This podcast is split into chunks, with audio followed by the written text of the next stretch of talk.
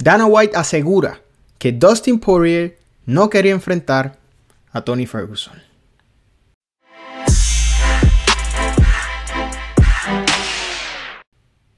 ¿Qué tal fanáticos del MMA? Yo soy Eric Alexander y esto es Liga Combate, tu canal favorito para enterarte de todo lo que sucede en el mundo de las artes marciales mixtas y el boxeo profesional.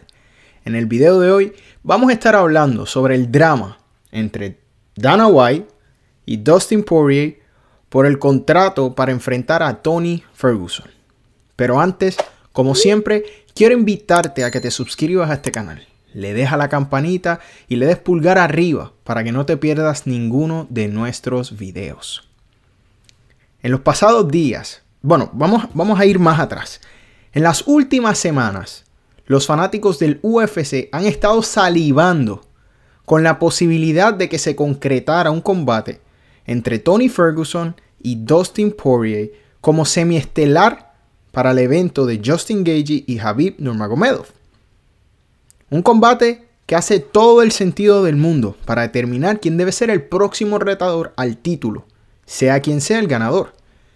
Ya en varios lugares habían oficializado el combate y decían que sí, que era el evento semiestelar, pero en los pasados días sale a relucir que Dustin Poirier dijo que abandonaría el campamento y regresaría a Luisiana a su hogar, ya que no se concretaron las negociaciones con el UFC.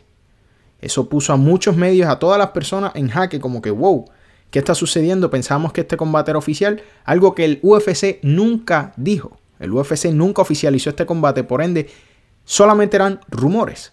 Rumores que eran ciertos. Definitivamente el combate sí estaba en negociaciones, pero resulta que no se pudo llegar a un acuerdo. Pues en el día de ayer Dana White sale y dice, luego de en la conferencia de prensa del Contender Series, que Dustin Poirier no quiso enfrentar a Tony Ferguson. Y es un momento de reflexión ahora.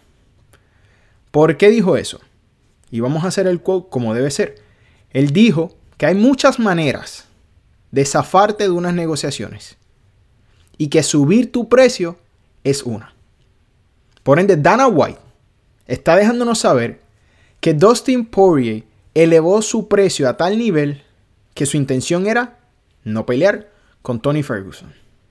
Algo que al público y a los medios le ha dejado un gran mal sabor en la boca. ¿Por qué? Sencillo.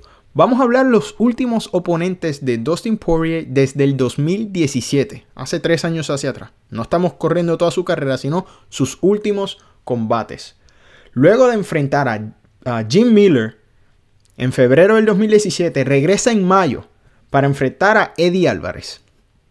Luego a Anthony Pettis Consiguiente a Justin Gagey, revancha con Eddie Álvarez, Max Holloway, Habib Nurmagomedov y Dan Hooker. Entonces yo me siento y me pongo a pensar cuántas personas en el UFC en general, no tan solo en las 155 libras, cuentan con un resumen tan extenso como el de Dustin Poirier. Sabemos que Dustin Poirier está dispuesto a enfrentar a cualquier oponente. No porque lo conozcamos, no porque él lo haya dicho, sino porque su récord lo dice. En múltiples ocasiones él ha tenido la oportunidad de enfrentar oponentes mucho más cómodos y aún así ha decidido enfrentar a los oponentes más peligrosos que el UFC le ha ofrecido. Ha ganado pelea de la noche en múltiples ocasiones. ¿Por qué el UFC no le quiere pagar? ¿Por qué el UFC está haciendo lo mismo que hizo con John Jones? Y evitando generar posiblemente uno de los mejores combates en la historia. No solo en la división, en la historia. Porque todo el que sigue esta división sabe que un combate entre Tony Ferguson y Dustin Poirier va a ser fuegos artificiales desde el primer silbatazo. Estamos viendo como consecuentemente el UFC está quitándole a los fanáticos las peleas que quieren ver. Las peleas que hacen sentido. Según Dana White, ya tienen otro oponente en línea para Tony Ferguson.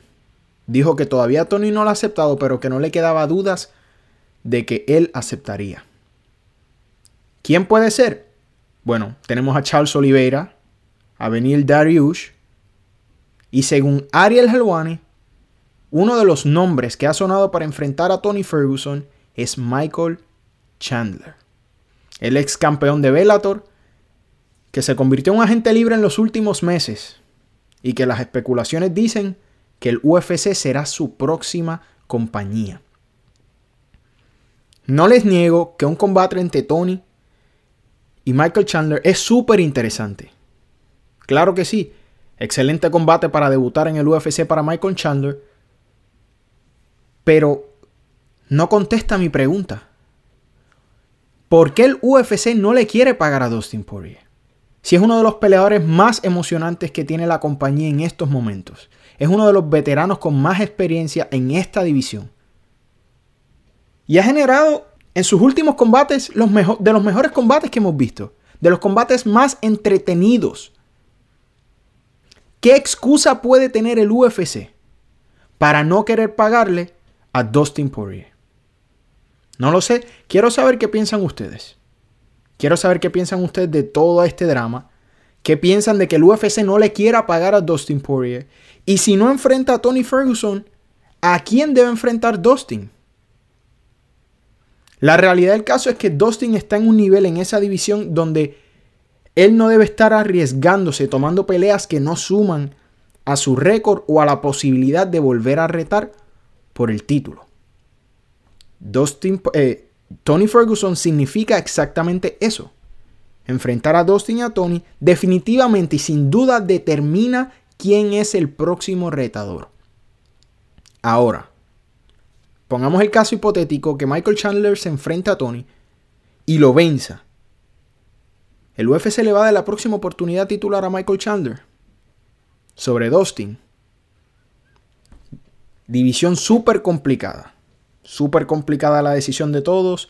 Quiero saber qué opinas tú. ¿Qué opinas de Dustin? ¿Qué opinas de Dana? Y si estás de acuerdo o no con que le paguen o no le paguen a Dustin.